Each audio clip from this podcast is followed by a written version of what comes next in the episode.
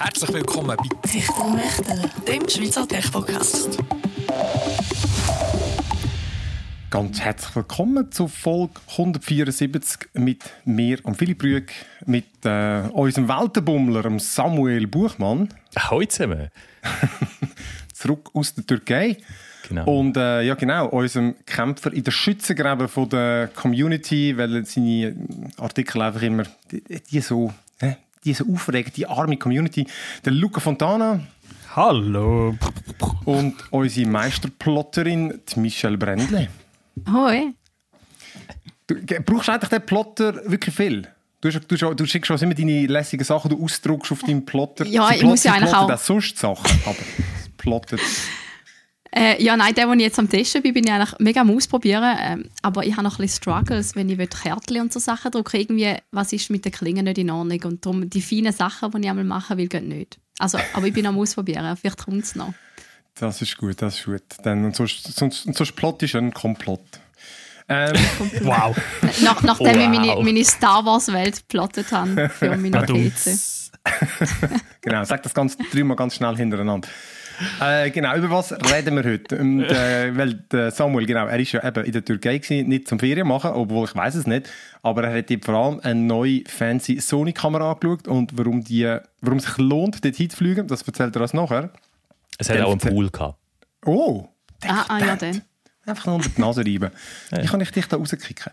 Ähm, dann, äh, ich rede über äh, Nintendo, wo wir äh, The Legend of Zelda verfilmen. Und dann der Luca erzählt uns das Ende vom Streik offenbar in Hollywood. Jetzt wirklich. Oder er wird es sagen. Und dann reden wir weiter im Big Screen über The Marvels, wo tatsächlich mal wieder ein guter Marvels-Film soll sein. Hm? Der Name ist wenigstens da passend. Und in der Spielecke reden wir über Robocop, Rogue City und Thirsty Suitor. Aber dann fangen wir doch da mit unseren News. News. News aus der Tech-Welt. Samuel, genau, du hast da von Sony bist du eingeladen worden und äh, wohin bist du wieder geflogen? Ich habe schon vergessen. Äh, auf Antalya hat Ah, genau. Sony äh, ganz viele Fachjournalisten und Journalistinnen eingeladen aus ganz Europa. Und äh, unter der Angabe, es lohnt sich. Und das sagen sie natürlich immer, das ist klar. Und jetzt tatsächlich ist aber das mal wirklich etwas Grosses passiert. Äh, Die Also, Kamerawelt. Ihr habt nicht gewusst, worum es geht. Nein, das, und das ist auch sehr außergewöhnlich, Ah. weil in der Regel, ähm, das ist ein kurzer Blick hinter die Kulissen in dem Moment, in der Regel werden vor so Launches ähm, kommen die Medien immer so ein bisschen Vorabinformationen über, um was es geht, mindestens um, um, um welchen Produkttyp oder manchmal wirklich schon die konkreten Infos. Darum gibt es meistens halt auch irgendwo Leaks und so weiter. Das Mal hat es wirklich nur erst sehr, sehr kurz vorher hat es dann irgendwo Leaks gegeben, man weiß ja nicht woher natürlich. Und sonst hat man das mal wirklich gar nicht bekommen, sondern einfach nur, äh, ja, kommt doch bitte, wir stellen etwas vor und es lohnt sich. Und Ah, Also, du hast, glaube nur gewusst, es ist eine Kamera und ein Objektiv, oder? Nein, die Kamera ist nicht mal sicher gewesen, ein Objektiv hat man Ah, gewusst sogar. und die Kamera Okay. ist eigentlich so, man hat es einfach gedacht. Ja, ja. Und äh, Ja. ich habe gefunden, ja gut, also ich, ich wage das jetzt mal und äh, bin dann auf Antalya geflogen und ähm, eben, wie gesagt, es ist tatsächlich etwas Größeres gekommen. Sie haben nämlich die Sony Alpha 9 III vorgestellt. Jetzt, das ist, äh, grundsätzlich ist es einfach eine Sportkamera, das ist eine recht nischige, äh, ein nischiges Produkt, ist sehr teuer, kostet 6600 Franken, ist wahnsinnig schnell. Das braucht aber brauchen die meisten Leute eigentlich nicht, oder? In dieser Kamera ist aber etwas passiert. Äh, Sie hat nämlich einen Global Shutter. Und äh, jetzt alle, die wo, wo da nicht irgendwie so in dieser Fotomaterie drin sind, wissen wahrscheinlich gar nicht, was das ist. Äh, Das ist eben ich das Shutter Island mit dem Ja. äh, Leonardo DiCaprio, oder? genau, genau.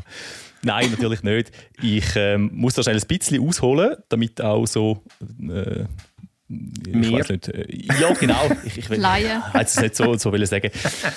Versteht, um was es da geht. Eine klassische Kamera hat ja einen Verschluss. Das heißt, sie, sie macht auf, dann kommt Licht auf den Sensor und dann macht der Verschluss wieder zu. Und das passiert in der Regel mechanisch und ähm, das ist halt wirklich so ein, haben so zwei Vorhänge, dann geht es auf, kommt Licht rein, geht wieder zu. Eben, das ist der, wo du siehst, wenn du das Objektiv abnimmst, Und dort würdest du drauf schauen, oder zumindest bei den Älteren, und wenn ja, er klemmt, Älteren. wenn er kaputt Genau, bei den ist. Spiegelreflexkameras siehst du den wirklich noch. Wenn du das Objektiv wegmachst, dann siehst du, der, Sensor ist quasi nicht exponiert, sondern da ist ein Verschluss vor- davor. Äh, das ist auch gut, damit nicht so viel Staub drauf kommt natürlich. Und seit äh, kein Spiegel mehr hat in den neueren Kameras, die sind ja alle spiegellos, das heißt, du schaust nicht mehr durch einen optischen Sucher, sondern eigentlich auf dem Bildschirm, wo einfach das Bild darstellt, wo der Sensor sieht. So, jetzt, äh, seit dort braucht es den mechanisch- mechanischen Verschluss im Prinzip nicht mehr unbedingt. Du kannst den Sensor auch einfach offen lassen und dann kannst du sagen, so, jetzt mache ich ein Bild, ich drücke auf den Auslöser und jetzt liest du mir bitte das Bild aus, wo in dem Moment passiert. Das ist dann so sogenannte elektronische Verschluss. Äh, Was eigentlich mehr kann, also ist kein Verschluss mehr in dem Sinne, man sagt einfach so, weil es früher halt der mechanische Verschluss war. So, jetzt, äh, wenn du das Bild auslesest aus so einem Sensor, dann passiert das aber nicht sofort bei den klassischen Sensoren, sondern Ziele für Ziele. Das heißt, es fängt ganz oben links an. Das Pixel oben links wird zuerst ausgelesen, äh, dann geht das Pixel für Pixel durch und am Schluss wird das unten rechts ausgelesen im Bild. Und weil das halt nicht alles aufs Mal passiert, sondern Pixel für Pixel sozusagen, ähm, kann in dieser Zeit natürlich etwas passieren auf dem Bild. Also du musst dir vorstellen, dass es geht vielleicht, je nach, je nach Kamera geht es länger oder weniger lang, also je nach Sensor. Es gibt so Stacked-Sensoren, die neuen, die machen das schon relativ schnell. Dort geht das ungefähr in 5 Millisekunden. Oder für alle, die fotografieren, das ist ungefähr eine 200 Sekunde. Und das ist relativ schnell, aber es ist halt nicht sofort. Und der Effekt ist, wenn du jetzt etwas fotografierst, wo sich sehr schnell bewegt, zum Beispiel ein Golfschläger, wo halt wirklich so durchgeschwungen wird, äh, dann ist der Golfschläger in dem Moment, wo er in den ersten Zielen ausgelesen ist, irgendwo anders als zu dem Moment, wo, er, wo die letzte Ziele ausgelesen wird. Und der Effekt ist einfach, der Golfschläger ist im Bild nachher krumm und nicht gerade. Also wir sind Das so verzückt schlecht. quasi, ja. Ja, genau, es gibt so Verzerrungen. Das ist äh, bei Fotos ein bisschen das Problem und bei Videos äh, kennt man das auch, wenn du jetzt eine Kamera nimmst und schwenkst, also die so von links nach rechts ziehst, relativ schnell, dann werden gerade die Linien halt auch schräg, eben weil es nicht gleichzeitig ausgelesen werden, die verschiedenen Ziele. So, das ist das bisherige Problem. Jetzt äh, in dieser neuen Kamera gibt es das Problem nicht mehr, weil der Global Shutter bedeutet, dass sämtliche Pixel aufs Mal ausgelesen werden. Also du drückst den Auslöser und in dem Moment werden alle Pixel auf einmal ausgelesen, es wird nichts verzerrt. Ähm, du hast die Probleme alle nicht mehr. Es gibt ja noch andere Vorteile, da komme ich nachher noch schnell drauf. Aber das ist so der grosse Durchbruch, der jetzt Sony eigentlich gelungen ist. Und das ist anscheinend extrem schwierig, weil es hat bis jetzt einfach noch niemand geschafft. Und ähm, es wird, glaube ich, schwerer, je größer das der Sensor wird. Und du brauchst halt mega viel Rechenpower, um das irgendwie zu machen, dass du die, die Pixel alle gleichzeitig äh, aktivierst und auslesest. Ähm, genau. Und jetzt, äh, jetzt habe ich gerade den Vater verloren. Entschuldigung. Genau, Ähm, sind, sind, einfach, sind jetzt einfach mit dem, eben, genau, der Global Shutter, der eben das verhindert, dass er jede, einzelne- jedes einzelne Bild muss auslesen muss, Ja, genau. der liest einfach alle gleichzeitig aus. Genau. Und jetzt der Effekt von dem ist eigentlich, dass sie extrem schnelle Serienbildgeschwindigkeiten mit dem können machen können. Weil du musst jetzt eigentlich nicht mehr ähm, du, du musst keinen mechanischen Verschluss mehr irgendwie auf und zu machen. Du kannst einfach ständig mit dem elektronischen Verschluss arbeiten. Und das heißt eigentlich, du kannst so viele Bilder pro Sekunde auslesen, wie, das, wie der Prozessor kann verarbeiten Und jetzt in dem Fall sind das 120 Bilder pro Sekunde. Das ist extrem viel. Brutal, ja. Also es ist wie wenn du, wenn du ein Video machst mit, mit sehr, sehr hoher Framerate, also dort ist ja meistens 120 Bilder pro Sekunde, sind, ist so das obere Limit bei den meisten Kameras. Äh, das ist ja eigentlich schon, das kannst du dann schon vierfach verlangsamen, so Zeitlupe und so weiter und dann ist es immer noch für das menschliche Auge sieht es aus wie eine flüssige Bewegung. Oder? Also 120 Bilder pro Sekunde, das ist wahnsinnig viel und ähm, äh, zusätzlich kannst du halt, hast gleichzeitig immer noch den Autofokus, also die Schärfe wird immer nachgeführt mit 120 krass. Bilder pro Sekunde. Die Belichtung wird nachgeführt. Du siehst, ähm, durch den Sucher siehst du die ganze Zeit das Bild. Also es ist nicht irgendwie ein Blackout, es wird nicht äh, schwarz oder wird nicht irgendwie äh, stottert nicht. Also du kannst eigentlich, wie wenn du würdest filmen, einfach irgendwie nachziehen und Bilder aufnehmen, so viel du willst. Äh, dann die Verschlusszeiten können auch schneller werden. Bis jetzt sind die meisten Verschlusszeiten mit einem mechanischen Verschluss so bei einer 8000 Sekunde gelegen. Und jetzt mit dem elektronischen Verschluss und dem Global Shutter kannst du bis zu einer 80.000 Also einfach nochmal zehnmal schneller. Das ist fast ridiculous, Mann. zehnmal schneller. Das ist allerdings, muss man sagen, das, das ist zwar schön, brauchst aber in ganz, ganz, ganz wenige Situationen. Also vielleicht, wenn du ein sehr ein lichtstarkes Objektiv hast und das ganz willst aufmachen und in der prallen Sonne etwas willst fotografieren dann kannst du vielleicht mal, ich weiß nicht, auf ein 20., 30.000 kommen. Gut, jetzt äh, so die restlichen Specs für die Kamera, die sind auch gut, aber es ist jetzt nichts, was man noch nicht gesehen hat. Äh, Sie hat 24 Megapixel, äh, der Sensor ist so ein Stacked-Sensor, äh, das heißt, er kann eben schneller ausgelesen werden und so weiter. Die Videospecs sind auch gut. Natürlich kann sie 4K filmen in 120p, also 120 Bilder pro Sekunde. Ist ja logisch, wenn sie schon Fotos aufnehmen kann, sie Ja. natürlich auch Videos aufnehmen, so schnell. Und äh, der Autofokus ist eben sehr gut und äh, der elektronische Sucher ist auch sehr gut. Er ist wirklich so gut, dass ich das erste Mal finde, ich brauche keinen optischen Sucher mehr. Das ist mir bis jetzt immer so ein bisschen, ja, es war immer okay, gewesen, aber ein, ein physisches Bild habe ich immer vertraut, so. gefunden. Ja. Ja, genau. Also hast halt das, ich weiß auch nicht, manchmal, wenn du dann durchgedruckt hast, oder ist so ein bisschen Mhm. die Auflösung ein bisschen kleiner geworden oder hat ein bisschen angefangen zu stottern und ist einfach nicht ganz so gut gewesen wie ein optischer. Aber das ist Ist jetzt jetzt nicht so eine so. Kamera, die du mit in die Ferien nimmst, oder? Ja, du kannst schon. Es ist einfach völlig Overkill natürlich. Sie kostet halt 6'500 Stutz und ist wirklich Ah, gedacht krass. für, für ähm, professionelle Sportfotografie, muss man sagen. Und eben, ich konnte ja können ausprobieren äh, hier in der Türkei. Also Sony hat so ein bisschen, so ein bisschen Sachen organisiert. Die haben da Sportler, ähm, irgendwie türkisches Nationalteam geholt und, und hat äh, so eine, eine Rennbahn gemietet und so weiter. Und dann hat man es halt ein bisschen ausprobieren und es ist schon also es ist sehr einfach, mit dieser Kamera gute Sportbilder zu machen, mindestens technisch gut. Also, du musst natürlich immer einen, einen, einen guten Ausschnitt finden, musst am richtigen Ort sein und all diese Skills brauchst du gleich noch. Aber einfach rein technisch ein gutes Bild zu machen, das scharf ist und wo der richtige Moment verwünscht das ist halt völlig trivial. Ich meine, du, du hast 120 Bilder pro Sekunde, der Autofokus ist komplett makellos, also der, der trifft jetzt einfach immer. Ah, Das habe ich noch, du, hast aber, du hast ja noch gesagt, eben zum Beispiel auch dort beim Thai-Boxen. Du kannst wirklich einfach, Mhm. es, es äh, erkennt ja die Augen und du kannst wirklich einfach, solange du auf dem Abzug äh, bleibst, dann tut's der, bleibt der Fokus immer dort drauf. Das ist echt Genau. schon krass, oder? dass das so gut funktioniert. Genau. Also ja, eben, es, es, haben mehrere Sportarten haben sie organisiert, wie du sagst, eines davon war Thai-Boxen und wenn du mehrere Personen hast im Bild, dann ist ja, musst du der Kamera irgendwie sagen, hey, ich hätte gerne die Person scharf und nicht die andere. Und du kannst jetzt halt so wie ähm, kannst einen Fokusbereich festlegen und dann, wenn du die Aufnahme anfängst, also die Serienbildaufnahme sozusagen, oder einfach halb durchdrückst, dann nimmt die Kamera einfach das Auge, das am nächsten ist an dieser Zone, wo du festlegst. Und dann hast du halt am Anfang sagen, so, ich würde es gerne dort, die Person hätte ich gerne scharf. Und dann merkt sich das die Kamera und verfolgt die Person halt, solange du den Auslöser nicht mehr loslässt. Und dann bleibt der Fokus immer auf dem Auge von dieser Person. Das, ich Also, finde das schon noch, dass es so funktioniert, ist schon noch krass. Weißt du, vor allem zuverlässig. Ich meine, unsere scheiß Webcams haben ja schon mal uns vom Ja. Mikrofon zu Ja, sag's unterscheiden. Ja, sag's nicht. Nein, du hast doch irgendwie auch so ein spannendes Beispiel noch zeigen können, ich glaube, dann im Artikel, wo ähm, die Sportlerin eigentlich gerne mit dem Gesicht zu uns war, also zum Fotograf. Ähm, und trotzdem hat sie sich fokussiert, obwohl hinten mega viele Leute waren, die Gesichter gesehen hast. Hat das einfach funktioniert, weil du sie schon vorher irgendwie fokussiert hast? Ja, äh, in- dem Fall ja, genau. Da ist sie halt so quasi von. Äh, zuerst ist sie von vorne sichtbar gewesen, dann ist sie quasi Ah. so durch das Bild durchgelaufen, also an mir vorbeigerannt und dann nachher so weit sprung, gesprungen. Und dann, Ui. in dem Moment, ist dann im Hintergrund hat es ganz viele andere Leute noch gehabt.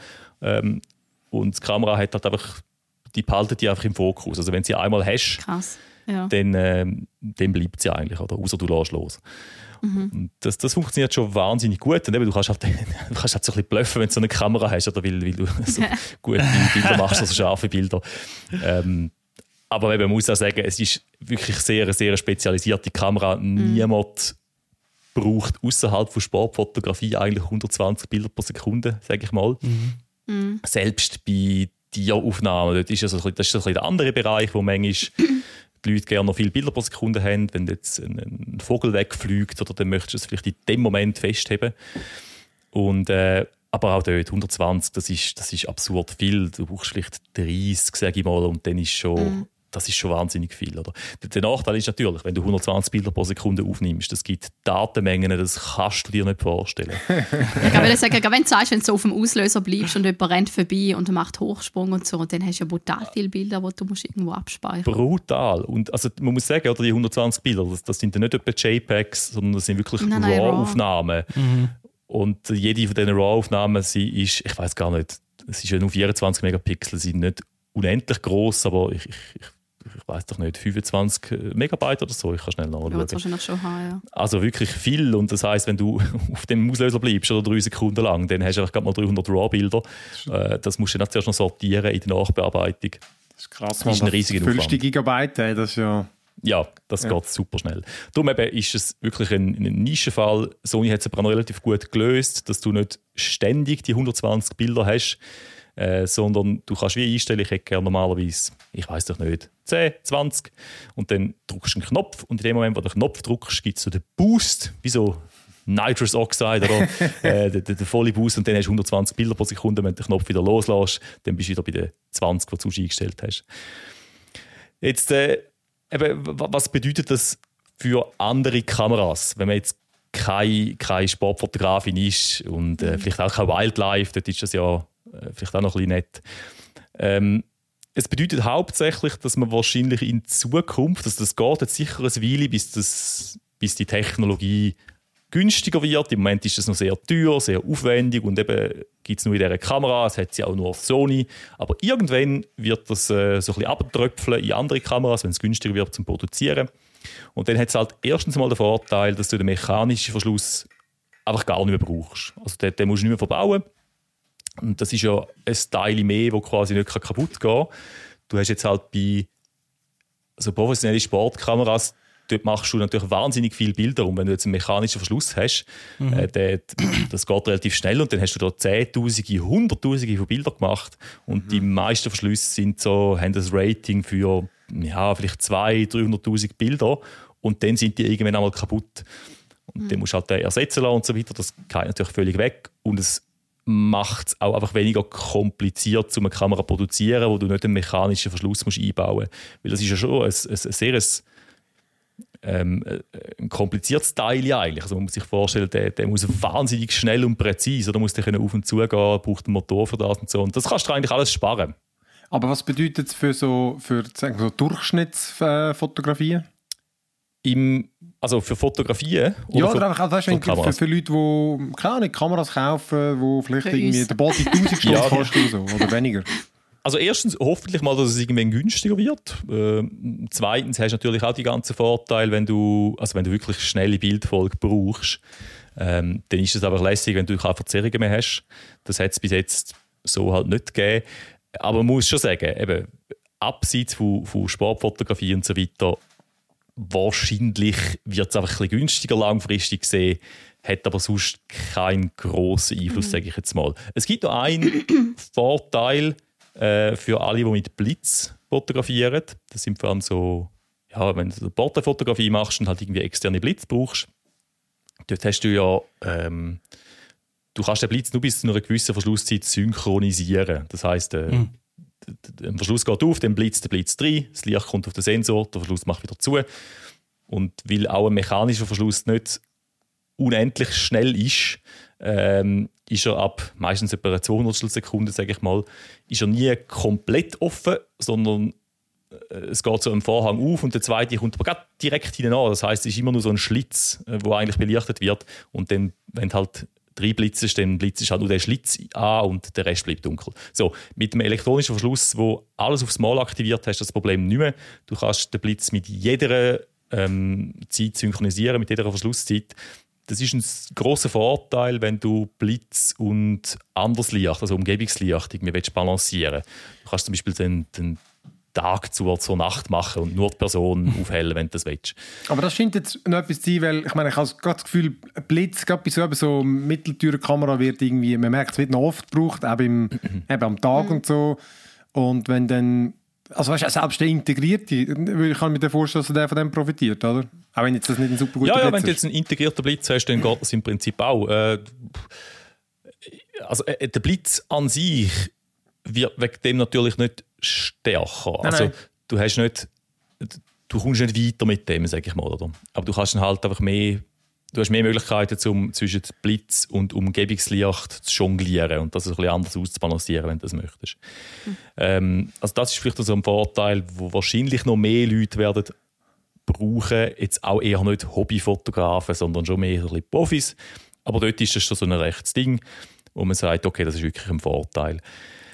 Äh, ja, und sonst, ich, ich sage mal, du, so zum Beispiel in Smartphones, dort spielt das eigentlich nicht eine grosse Rolle, weil dort hast du auch jetzt schon immer einen elektronischen Verschluss, also kein Smartphone hat einen mechanischen Verschluss, der auf und zu geht, sondern da wird auch immer einfach der Sensor ausgelesen in dem Moment, wo du druckst. Und die Sensoren sind extrem klein in einem Smartphone und darum ist das kein Problem, um das sehr schnell zu machen. Also ein Smartphone-Sensor, der wird jetzt schon in einer 200 Sekunde ausgelesen, auch wenn er Ziele für Ziele ausgelesen wird. Das heißt, so der, der Rolling Shutter-Effekt, eben die Verzerrung, die ist jetzt bei Smartphones in den meisten Fällen schon kein Problem mehr. Und in den Fällen, wo es ein Problem wäre, nämlich wenn du jetzt einen, einen Golfspieler fotografierst, dann brauchen die meisten wahrscheinlich auch kein Smartphone mehr. Ja, oder dann korrigiert es dann die Software nochmal irgendwie. Ja, genau, ja. ich würde sagen, so ein bisschen AI-mäßig gibt es doch immer so Das ein wird schwierig. Ja, Schwierig. also das, das ist schon sehr schwierig. äh, Du, du, weil du hast halt die ganze, die ganze Bildstruktur, ähm, Ja, wo du musst korrigieren. Also du musst dann schon, also es geht, geht wahrscheinlich, du musst dann halt erkennen, okay, da, das hat sich jetzt bewegt, das ist der Golfschläger, der müsste eigentlich gerade sein, also wenn wir den berichtigen und so weiter, Ja, das stimmt, das geht der sicher. Mitte. Ist dann aber auch wieder mit Verlust und Aufwand verbunden. Ja, ich hätte aber nur gerade an, an das gedacht, wenn du so Weitwinkel hast oder so, dann ist es ja auch, dass es teilweise so ein bisschen verzerrt gegen aussen. Und da kann es Mhm. Ja. manchmal gut korrigieren. Oder immerhin schon besser als auch schon. Okay, das ist ein anderes ähm, Phänomen, das hat jetzt nichts mit dem elektronischen Verschluss zu tun. sondern Ah ja, ja mit- klar, ich mit dachte, gibt es dort auch den Software, so. wo quasi könnte in der Mitte Sachen auskorrigieren, die auch verschoben ist. Aber das ist ja... Ich weiß es nicht, ist sicher nicht auszuschliessen, ähm, aber Mhm. ich stelle mir das noch relativ schwierig vor. Aber einfach eine verreckte Ja, ja, Kamera und irgendwie scheint schon irgendwie so einer der grössten Sprünge sein von den letzten x Jahren, oder? Es ist wirklich so, so ein, ein weißes Einhorn in der, in der Fotowelt. Man wartet eigentlich schon etwa zehn Jahre auf das und es hat es einfach noch niemand geschafft bis jetzt. Und darum ist es schon eine kleinere Sensation, sage ich mal. Man muss also auch das sagen, es ist, dass mehr spiegellos ist, vermutlich etwa das letzte, der letzte Ja. grosse Sprung gewesen, oder?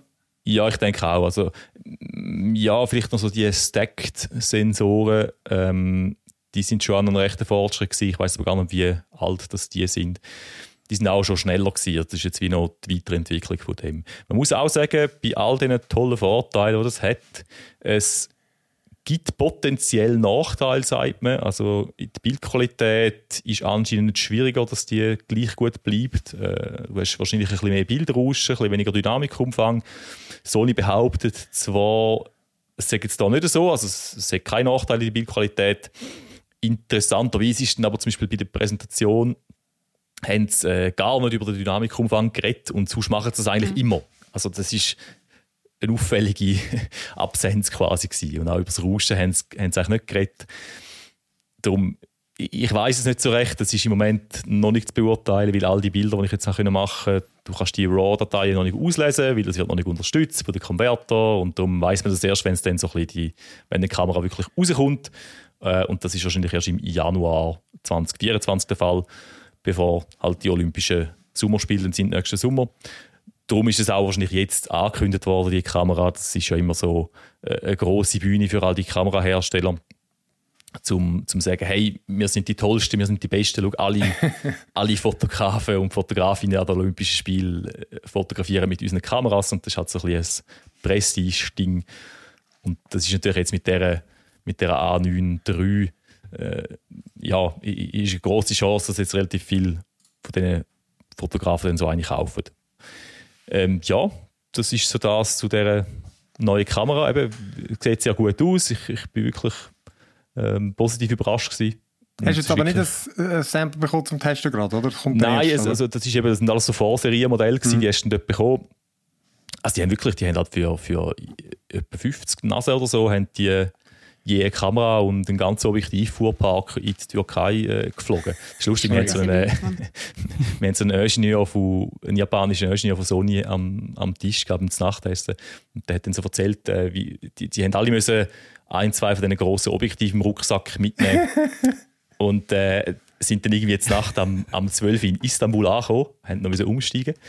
Und dann hat es am türkischen Zoll, der ist einfach nicht besetzt gewesen. Und du hast, natürlich mit so Objektiv und Kameras kannst du nicht einfach mal schnell einreisen. Und dann haben sie dort irgendwie, sind sie dort festgesessen bis am Morgen um 6 Uhr, bis dann endlich mal einer gekommen ist. Ah, geil. der ist irgendwie, Oh der war wirklich leid. weil Der ist, weißt, der ist von Japan ja geflogen, der ist schon mal 13 Stunden auf Istanbul. Zeit Boah. verschieben. Der ist irgendwie 30 Stunden unterwegs gewesen, bis er Ah, mal Scheiße, ist. Oh Gott. Ja, das ist ein Abenteuer. Und du hast ihm nachher gesagt, du, aber äh, hast du nicht noch irgendein anderes Objektiv, das ich anschauen kann? Ja, Das kann ich auch noch mitnehmen. ah, der Arme. Ja, Also genau. gut, äh, also ja, wir sind gespannt, ja, was da- weitergeht. Ja, nimmt mich auch Wunder, ja. Gut, kommt dann äh, die nächste News, die wir haben. Ähm, dort geht es um Film, und zwar um äh, The Legend of Zelda.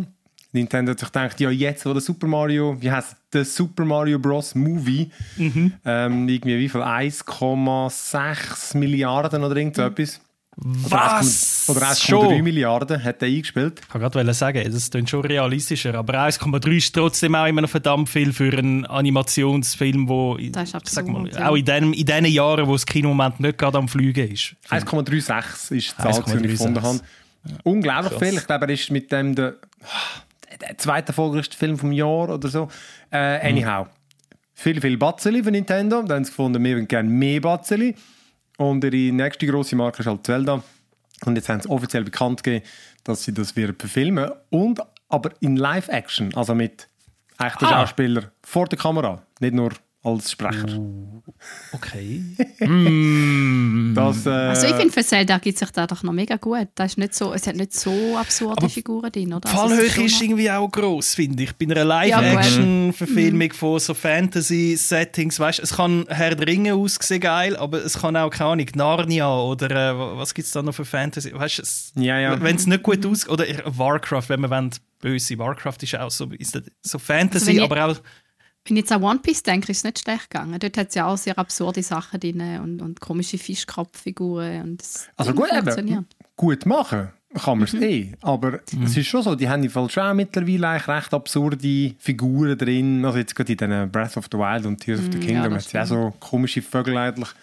Ähm, der eine, jemand hat geschrieben, ah, das ist eben schon im Vergleich zu Super Mario, wo du einfach so ein Blödel, es- das ist keine richtige Geschichte, das, das stimmt, oder?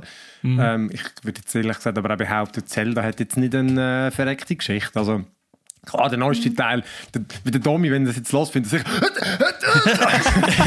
Wirklich schon in Japan so, ja. kommt er gerade Schübe über. Ähm, nein, aber jetzt auch nicht die komplexeste Story, äh, das Neueste noch ein bisschen eher, aber man, und man weiß auch noch gar nicht, welche von, von diesen Geschichten sozusagen, dass wir verfilmen. Aber ich würde sagen, in den, in den, in den alten Games, dort ist so wirklich, dort ist einfach der Ganon, der ist der Böse und der Link muss einfach seine Sachen finden, seine Gadgets, um den zu verhauen. Oder? Das, das ist etwa der Umfang von dieser Story. ähm, genau, involviert ist äh, wieder der Shigeru Miyamoto, also der Schöpfer von, von Zelda und Super Mario und so, also wirklich so die Nintendo-Legende. Zusammen mit dem Avi Arad, den kennt vielleicht der Luca. Äh, von Spider-Man, oder? Also der, der ist scheinbar der Gründer von der ganzen Marvel-Filmsparte. Der hat die... Ursprünglich war er mal Studiochef, gewesen, bevor der, der, der Kevin Feige ihn mehr oder weniger abgesagt, oder abgesagt wurde, ist, damit der Kevin Feige kann übernehmen kann. das ja, ja. Ja, jedenfalls dem seine, ich glaube Arad Productions heisst es dann irgendwie, die machen das. Und zusammen mit Sony, was auch interessant ist. Also Nintendo gibt 50, zahlt Ja. mehr als 50% vom Budget und dann ein, so ein grosser Teil kommt von Sony. Und Sony tut dann auch die ganze Kino-Distribution übernehmen sie. Und genau, Schauspieler und so weiß man nichts. Was man aber weiß, und das finde ich da, bin gespannt, was du denkst, Luca, äh, man weiß der Regisseur, das ist der, der, der die Maze Runner Serie gemacht hat, der Wes Ball. Und der Autor von der Jurassic World Trilogie, der Derek Connolly.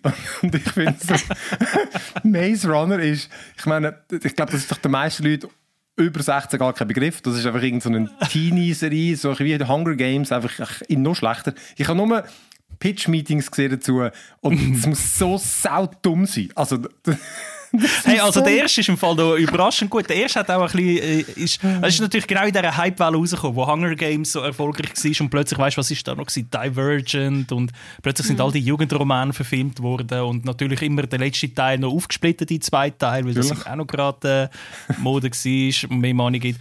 Und der Maze Runner, der erste, ist im Fall noch zu, hat noch zu denen wirklich gut bewerteten gehört. Und ich habe den auch gesehen habe damals und gesagt, wow, shit, das ist jetzt auch noch eine geile Serie. Und dann wirklich mit jedem Teil ist es steil bergab gegangen.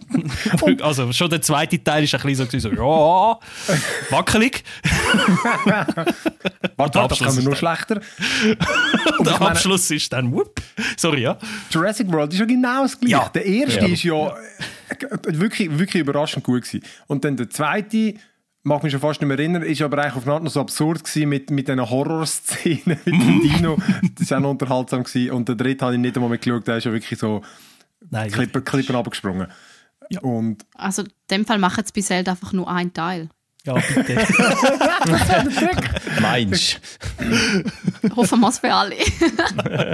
aber oder sie nehmen dann einen anderen Regisseur oder ja. Drehbuchautor Ja, also meine- oder whatever. Dann. Eben, es muss ja nicht heißen, dass es schlecht wird, aber es Ja. ist einfach so, okay, das sind jetzt nicht unbedingt äh, äh, s- s- mit denen schmückt man sich jetzt nicht unbedingt mit diesen Marken. Finanziell vermutlich ja schon, weil Jurassic World, ich glaube, die ganze Trilogie hat dann immer noch Milliarden vermutlich eingespielt. Selbst der letzte Teil vermutlich noch, oder? Äh, Moment schnell. das ist- der ist schon, glaub ich, der schlechteste. World. Gsi, das ist meine Hoffnung von diesen drei. Aber nehmen an, auch der hat... Äh, Haben wir gut das Geld eingespielt. Ah, doch, ein Milliardli hat er reingeholt. Das Milliardchen. aber siehst doch, noch. Aber der hat glaube ich auch genug gekostet, oder? So grundsätzlich. Ja, Ja, hat er also... Dann hat, er also eingeschenkt, also egal was er kostet. Ja, Ja. gut. Ja, ja, Milliarden ist definitiv, äh, hat er seine Einspielkosten drin gehabt. Kann ich da irgendwo, sehe ich das Budget da? Nein, es wird wahrscheinlich, ah, hm, nein, doch nicht. es wird wahrscheinlich schon in den 200, 300 Millionen, eh, oder vielleicht 200 Millionen, sage ich mal, um den, um den Daumen peilt. Plus Marketing 200 Millionen Ja. und so weiter und so fort. Dann. Ja, was, gibt's, was erhofft ihr euch irgendetwas von so einem? Oder Hm. was erhofft ihr euch von so einem? Von so einer Zelda-Verfilmung? Ich, ich bin eh nicht im Zelda-Game, darum. Äh, also ich, ich erhoffe mir wahrscheinlich noch mehr als andere, oder? Weil wenn, du- wenn du nicht vorbelastet bist, dann kannst du es einfach mal schauen und, und wenn es gut ist, ist okay und sonst ähm, ist es auch nicht so schlimm. Und du hast auch wie nicht die, die Belastung, wie dass es muss, es muss so sein wie das Game. Aber ich fände Mhm. es cool, wenn sie da so die Spielereien drin hat aus den Games, wo du dann siehst, ah, da kommt aus dem und da kommt von dort. Haben sie so ein bisschen bei Super Mario habe ich das mega cool gefunden, Mhm. dass du so ein bisschen äh, Referenzen go suchen und woher sie denn da wieder haben und, und wie sie da umgesetzt haben, dass es in einer Story funktioniert, weil ja eigentlich nur ein Game-Feature war. Ja, es klingt schon ein bisschen nach Auftragsarbeit fast ein bisschen, weißt du, so, wenn, wenn ich höre, wer da als Regisseur dabei ist, wer als Drehbuchautor Ja. dabei ist, so und ja, also ich habe nicht das Gefühl, dass da, weißt der, der Regisseur oder irgendjemand zum Studio gekommen ist mit einer genialen Drehbuchidee und das pitcht hat und die das Gefühl haben, ja, voll geil, das machen wir. Ich habe jetzt nämlich gerade noch mal schnell geschaut, äh, das Umgekehrte ist ja bei Joker passiert zum Beispiel, also weißt du, mit dem Joaquin Phoenix, dort ist ja der Regisseur der Todd Phillips und für was ist er bekannt gewesen? Für, ähm, ah, sag mir es, ähm, äh, ach Gott im Himmel. Ah, wieso fällt mir denn an? Weißt du, ähm, die, Pso- die, die, die da in Las Vegas gehen, nachher. Ah, äh, Hangover. Hangover, danke. Oh Gott, genau, der Todd Phillips, der ist bekannt gewesen für die Hangover-Trilogie. Und der ist, hat aber dann die Idee gehabt, für Joker den Film in so zu machen, eben das Psycho-Zeugs. Und der ist damit zum Studio mit seinem Drehbuch, mit seiner Idee und hat die davon überzogen, dass das ein geiler Film wird äh, für DC. Und dann haben die das gesehen und gesagt, ja, doch, dann wirklich geil. Oder das ist das Beispiel von einem Regisseur, wo du jetzt niemals würdest erwarten dass er eine Art X von Film würde machen weil er bekannt ist für Hangover. Aber der hat eine Idee gehabt und der hat eine Vision gehabt und der ist so zum Studio. Hingegen das jetzt tönt für mich eher ein bisschen so nach Nintendo, der einfach einen Film machen will und irgendwie so mal ein bisschen rumschön, weißt du, so ein bisschen so den Job ausgeschrieben hat, so hey, kommt mal ein bisschen mit Ideen und ein bisschen mit Pitches und so und dann sind mal ein paar gekommen und irgendwann mal hat man die einfach eine genommen von denen, die man gefunden hat, mal, das könnte noch passen. Es, es tönt für mich ein bisschen so. Ja. Vielleicht tue ich im Film auch mega unrecht, vielleicht äh, wird er nachher auch mega gut, aber Ich meine, das kann ja so oder so werden, auch wenn es eine Auftragsarbeit ist. Aber Mhm. mich hat schon den Eindruck, also, es, ist sicher, es ist auch sicher so gewesen. Ich meine, der, der Super Mario hat so viel Geld eingespielt. Mhm. Jetzt nimmst du einfach gerade die nächste grosse, die zweite grösste Marke. Und, äh, und, und Hey, bei, bei Barbie hat es ja sehr gut geklappt. Das war auch eine Auftragsarbeit, wenn es mir recht ist. Die haben, glaube ich, auch das weiß die. Regisseurin gesucht. Und der ist, glaube Aber ich, ja, rausgekommen. ich, ich meine, der Miyamoto ist noch involviert. Ich meine, klar, er ist ja auch kein Filmemacher und ich weiß jetzt nicht, wie äh, genau wie sehr der dort hilft, aber zumindest äh, das, das ist einfach der Vater von diesen von diesen Marken und dann kann man schon davon ausgehen, dass der wird ein Auge darauf haben, dass zumindest irgendwie kann sein, rauskommt. Ja, genau, seine Vision nicht irgendwie völlig verkackt wird. Aber ich bin auf den ehrlich gesagt viel mehr gespannt. Nicht, weißt du, jetzt bin ich der, der unbedingt schauen aber weil es mich wirklich wundernimmt, wie, setzt, wie wird der umgesetzt. Genau, weil ich finde auch Live-Action Ja, Fallhöhe ist ist Hype. definitiv höher als einfach ein Super Mario Trickfilm, oder? Ja, dann du schon recht. Ja, es Ja, gut. spannend. Ja, kommt dann die letzte News. Der SAG-AFTRA hat bekannt gegeben, dass der Streik von den Schauspieler, Schauspielerinnen, oder? Genau, genau, genau, genau. Die News ist so heiß und fettig, dass man noch das Maul brennt beim äh, Ablesen von heiß, heiß, heiß. Ist wirklich, äh, die Nacht ist die, äh, also die Nacht heute, was haben wir, Donnerstag, die Nacht ist die News rausgekommen, dass, äh, ja, oder wie haben wir es gesagt, das Kind ist geboren worden. Weil seit zwei Wochen hat sich das wirklich wie so eine Schwangerschaft angefühlt. Man ist, jeden Tag wäre der richtige gewesen, damit der Streik endlich endet und man zu einer Einigung zwischen den Schauspielenden und Hollywood-Studios kommt. Und äh, jeden Tag ist aber irgendwie falscher Alarm gewesen und man ist immer wieder kurz davor gewesen und dann, äh, doch nicht, man ist ins Spital gefahren, doch nicht, wieder heim Wieder und so weiter. und umgekehrt. Ähm, genau, so ist das ein bisschen hin und her gegangen, aber heute Nacht ist die erlösende Nachricht gekommen, nämlich das Verhandlungskomitee von der SAG-AFTRA, das ist eben äh, die Gewerkschaft, die die Schauspielende vertritt, hat sich mit den Hollywood-Studiobossen äh, noch das letzte Mal getroffen und das mal tatsächlich auf einen Deal können einigen. Sprich, der Streik endet offiziell heute, am 12 Uhr am Morgen, Ortszeit LA. Ich habe jetzt mit der Zeitverschiebung nicht so im Griff, wann das genau bei uns ist. Aber ähm, ja, der sollte jetzt damit enden, auch wenn der Deal selber noch von der Führungsriege von der SAG-AFTRA ratifiziert werden muss. Und das wird inner Freitag, also morgen, passieren. Wenn die jetzt würde aus irgendeinem Grund finden, nein, das Verhandlungskomitee hat schlecht verhandelt, man ist nicht zufrieden, dann wird man halt wieder zurück an den Verhandlungstisch. Aber Davon geht jetzt heute niemand aus. Das ist sehr unwahrscheinlich. Das ist übrigens bei den Writers Guild, wo wir vor ein paar Wochen auch schon darüber berichtet haben, genau gleich gewesen. Es ist zuerst das Komitee gekommen, hat gross ver- verkündet, wir haben einen Deal. Der Streik endet, aber auch dort hat dann der Deal zuerst noch von der Riege, Führungsriege ratifiziert werden. Ähm, was ist bekannt zum Deal? Überall heißt es nicht besonders viel, aber dann lese ich und es ist doch einiges bekannt. Unter anderem, dass der Deal einen Wert von über 1 Milliarde Dollar haben soll. Der beinhaltet Lohnerhöhungen, die unter Umständen auch sogar höher sind als die, die eben andere Gewerkschaften wie die Schreibende äh, bekommen haben das Jahr. Sie beinhaltet auch einen Streaming-Partizipationsbonus, auch dort wieder ein bisschen die ähnliche Diskussion, dass quasi ähm, man wird belohnt oder man bekommt noch einen Lohn über anhand von wie viele Stunden ein Inhalt auf einem Streamingdienst wie Netflix gestreamt wurde. Das ist ja vorher nicht so gewesen, weil, man nicht, weil Netflix und Konsorten nie öffentlich bekannt gegeben haben, wie viele Stunden etwas tatsächlich gestreamt wird. Das wird sich jetzt auch da wieder ändern, beziehungsweise da wird Netflix auch wieder äh, halt undisclosed oder nein, Entschuldigung, eben disclosed. Äh, das mit der Gewerkschaft teilen, aber nicht mit der Öffentlichkeit. Aber so kann die Gewerkschaft dann wenigstens die Boni ausrechnen. Und ähm, Meinst genau, du so dann, Leaks dann irgendwie? Oder? ja, Da, da ist dann nachher noch spannende Infos, gell, wie viel das war geschaut worden ist und so. das, das, äh, Netflix macht das, oder Netflix oder die anderen, die machen das immer natürlich nur bei Erfolgsmeldungen. Nie, wenn Eben, ja, ja, genau, bis jetzt, oder? Ja, das bis schon. jetzt. Wer weiß, vielleicht haben wir ein paar Leaks. Würde mich nicht überraschen. Ich meine, also irgendwo findet sich immer ein Leak. Ähm, was auch noch entschieden wurde, ist, ist, das ist eben der große Knackpunkt der letzten zwei Wochen war, Regulierungen zum Einsatz von KI, künstlicher Intelligenz. Weil äh, die Schauspielenden, die haben natürlich zu Recht befürchtet, dass irgendwann mal braucht es die gar nicht mehr, weil man hat ja jetzt schon teils bei Indiana Jones und so, die ersten 20 Minuten ist da der Harrison Ford digital verjüngt. Er ist zwar schon noch der, der den im Film gespielt hat, aber sein Gesicht ist eigentlich komplett ersetzt worden durch ein digitales Double. Das hat okay ausgesehen, finde ich, okay ist, aber wer weiß, vielleicht in zehn Jahren sind wir so weit, dass es der Schauspieler gar nicht mehr braucht und man einfach direkt ein digitales Double kann ansetzen. Und von dem wollen natürlich äh, die Schauspieler ein bisschen geschützt sein. Und da hat man offenbar Regelungen und äh, Kompensationszahlungen abgemacht. Da ins Detail äh, hat man, ist man eben nicht gegangen bei der Meldung, aber da gibt's. Ähm, ja, und halt sonst höhere Obergrenzen für Krankenkassen, Rentenversicherungen und sonst allgemeine Gehaltserhöhungen, auch für Statistinnen und Statisten. Also, wie gesagt, also dafür, dass nicht viel bekannt ist, finde ich, ist doch recht viel bekannt. Und ja, das, Ja, ist echt- ja. es ist vor allem interessant, eben am Anfang hat es so getönt, die haben ja so ein bisschen unterhand die, die ganze, äh, also die Hollywood-Seite, sozusagen nicht Schauspielerseite, sondern mit denen, die sie verhandelt haben, äh, wo sich so extrem stur gegeben haben und haben gesagt, schauen Sie, die lassen wir jetzt einfach ausblüten. Das ist ja dann auch so irgendwie rausgekommen, dass sie da so einen langen Plan haben, um die wirklich jetzt einfach kaputt zu machen. Genau. Und, und die haben sich auch öffentlich, äh, also auch der, der Disney-Chef hat die eigenen Sachen gesagt und findet so, hey, also weißt einfach, äh, dann ist die Schauspieler einfach egal und die haben einfach das Gefühl, sie können jetzt die einfach unter Druck setzen und dann einfach überfahren.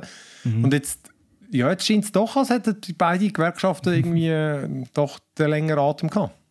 Ja, ich, ich, sowieso eigentlich. Also, ja, mh, oder eben, wer hätte, wir haben das ja auch damals vor zwei, drei Monaten, wo das rausgekommen ist mit dem Plan, wir lassen die ausblüten, die Gewerkschaft, haben wir auch schon diskutiert. Wer hockt wirklich am längeren Hebel? Weil, ja, logisch, wenn du nicht kannst Schauspieler bekommst du auch keinen Lohn. Irgendwann mal kannst du deine Miete nicht mehr zahlen, deine Krankenkasse nicht mehr zahlen, das Benzin fürs Auto, um irgendwo anzufahren, was weiß ich, oder? Also, ja, die Gewerkschaft die zahlt natürlich ihren Mitgliedern schon irgendeine Kompensation, damit die nicht gerade auf der Straße landen. Aber auch die haben eine Kriegskasse, wo, ja, wie lange hebt die? Unendlich lang sicher nicht. Andererseits, das ist das Lustige gewesen, Anfang Woche hat, äh, haben die Studioboss ähm, das ist glaube letzte Freitag gewesen, haben sie ja ihre Final and Best Offer äh, übermittelt, der Gewerkschaften, so alle, also take it or leave it. Und dort habe ich auch gefunden, ja, also äh, wenn sie jetzt finden, leave it, äh, was machst du dann? Sagst du dann, ja gut, in dem Fall stellen wir jetzt alles ein und wir machen keinen Film mehr. Also Hollywood kann natürlich ohne Schauspielende auch nicht. Wenn die jetzt wirklich ganz blöd tun und tatsächlich einen längeren Atem haben als alle erwartet, wahrscheinlich ist das eben genau passiert, dass die Gewerkschaften einen viel längeren Atem haben, als die Studios erwartet haben. Ja, dann du machst natürlich in dieser Zeit auch kein Geld und äh, ohne, ohne den, den Schauspielenden geht es nicht und irgendwann mal musst halt auch du, der Bob Iger hat gesagt, er fürchtet, dass wir nächsten Sommer überhaupt keinen Film haben, wenn wir das bald nicht im Griff haben und ja, äh, also ist, ist wirklich so ein bisschen das Hin und Her. Es ist äh, halt auch, ich weiß nicht, wie das bei uns ist, aber in den USA, das ist auch so medial darüber berichtet worden. Es ist natürlich auch ein bisschen eine Stärkedemonstration gewesen, weil in drei Jahren wird natürlich wieder verhandelt. Das ist jetzt ein Vertrag für die nächsten drei Jahre und dann muss man wieder Stärke zeigen, oder? Wer ist dann? Kann man einfach alles äh, Forderungen anstellen, wo man will, oder äh, muss man da auch Eingeständnis machen? Das ist natürlich alles ein riesiges Schachspiel, oder? Auf ganz großem Niveau. Und Sie haben natürlich schon Vorteil, dass äh, eben, weil, weil die ganzen bekannten Schauspieler die natürlich auch mhm. mithelfen und die bekommen natürlich auch die Medienaufmerksamkeit und dann Genau. können all die anderen stehen. Hey, was ich in diesem Zusammenhang auch noch interessant finde, in den Videogame-Schauspieler, also dort braucht es ja auch Schauspieler äh, und, und, und Sprecher und so, die haben ja auch äh, sozusagen den Streik genehmigt, sie streiken aber noch nicht, sind aber auch am Verhandeln und dort hat gerade Rockstar bekannt gegeben, die haben jetzt gerade ihr GTA 6, den Trailer angekündigt, haben eben auch gesagt, sie sind komplett geschützt vor diesen Streiks. Finde ich irgendwie interessant. Die sagen, die sind jetzt am Verhandeln, Hä? Was? Wie, wie komplett geschützt? äh, das haben sie einfach gesagt in, so einem Investor-Meeting. Haben sie gesagt, Okay. sie, sie, sie, eben, sie schätzen die, ihre, die ganzen Mitarbeiter natürlich und so und sind mit denen am Verhandeln. und irgendwie im Fall, wenn da gleich etwas passiert, sagen sie komplett geschützt. Sie sind aber nicht darauf eingegangen. Aber das finde ich schon noch interessant, weil die brauchen sicher auch viel. Ich meine, das wird wie das teuerste Game aller Zeiten sein. Und die werden viele Personen äh, brauchen, die das machen. Und ich, dass die können einfach behaupten, das ist kein Problem, wenn die würden streiken. Also, Kann es nicht Das sein, dass ist es auch so ein Pokerspiel ist, was sagen, ja, hey, Ja. wir sind geschützt, aber eigentlich könnte man schon irgendwie äh, ein bisschen Das auf die Spitze treiben, ja. wenn man wir wollen. Ah, das einfach, das ging heute Morgen ist das noch irgendwie rausgekommen. Ich habe gefunden, also irgendwie, das ist komisch. auch, es tönt eben ähnlich leere Drohung oder Floskel wie bei das Final and Best Offer, oder? Es, Ja. es, so, ja, wir sind geschützt, sie können schon go streiken, wenn sie wollen. Wahrscheinlich haben sie Also, einfach so viel Geld, dass so ewig lang könnten noch rausziehen, dass es nichts bringt oder so. Ja, aber eben ist auch. Hm. Ja, aber das heisst eben, die, die brauchen es auch noch. So weit sind sie einfach noch nicht Ja. fertig mit dem Game. Ja, gut. aber immerhin eben der Streik. Ähm, ist echt erfreulich, das äh, finde ich. Ja, die- genau. kann Also de facto heisst das jetzt eigentlich, äh, die Regisseure die haben schon von Anfang an einen Deal gemacht. Äh, Die Schreibenden vor ein paar Wochen haben ihren Streik auch beendet, nach irgendwie 150 Tagen oder so etwas, wenn, wenn ich nicht lüge. Und äh, die Streikenden jetzt nach irgendwie 113 oder 118 Tagen, was glaube ich die längste ihrer Geschichte ist. Ist das so Jetzt wir's- gegangen? Krass. Es ist uh, Ja. lang gegangen. Jetzt haben wir es durch. Also jetzt kann eigentlich wieder anfangen gefilmt und gedreht werden. Und damit werden auch Filme hoffentlich, es sind ja schon ein paar verschoben worden. Deadpool 3 ist verschoben worden, Ja. Dune Part 2, wo ja diesen Monat hätte sollen ins Kino kommen, wird, äh, ist auf März verschoben worden. Aber äh, ja, Und- abgesehen und- davon. Vor allem Wie heißt sie? die. Millie Bobby, Millie Bobby Brown oder wie sie heißt, da kann jetzt endlich Stranger Things Ja. fertig machen, bevor sie 30 Ja, wird. ich wollte oder so. sagen, ist Genau. doch mit diesen ganzen Jugendfilmen ist so ein Problem nicht. Euphoria doch auch Ja. und, und Wednesday, Ah, ja, glaube ich auch. Die Ich muss ja sagen, weißt, die sind ja jetzt, es ist, wird jetzt alles immer natürlich von der, von der Gewerkschaft als, als großer Sieg und so weiter äh, dargestellt. Ich meine auch wie der Writers Guild. Aber im Endeffekt muss man ja schon auch sagen, ich weiß jetzt nicht, wie viel das da genau die Erhöhung ist. Das wird, kommt ja erst raus. Aber bei der Writers Guild zum Beispiel, weißt, das ist ja dann gar nicht viel mehr als die Inflation gewesen, wo sie wirklich vorwärts gemacht haben. Also es ist eigentlich, die Deals sind am Schluss eben gar nicht so gut, wie sie dargestellt werden. Und ich frage mich dann amigs, gehen sie da nicht auf die Falschen los? Also weißt, klar muss man in einem Studio auch irgendwie sagen, hey, äh, teilt doch bitte euren Gewinn und so weiter. Aber das große, große Geld, äh, habe ich das Gefühl, liegt halt eigentlich eher bei den Tech-Firmen, die jetzt mit den ganzen AI-Models die äh, intellektuellen Properties so abgraben, oder? Also die ganzen, äh, also Google und so weiter. Und ich habe das Gefühl, dort wäre eigentlich viel, viel, viel, viel mehr Geld zu holen, als da, weiß ich nicht, 5% Mindestlohnerhöhung. Ja, handelst ja halt gut, mit deinem aber, äh, Arbeitgeber, eben. oder? Genau. Also, was wollen sie machen zu Logisch. Google? Google zahlt ihnen keinen Lohn, darum Ja. können sie nicht gut bei Google streiken. Ja gut, aber eben mindestens ein Teilerfolg und das hätte ja schlimmer können kommen, darum ähm, ja, ich finde es schön und dann würde ich sagen, bleiben wir gerade bei Film und gehen auch weiter in unseren Big Screen. Play the pipe tones.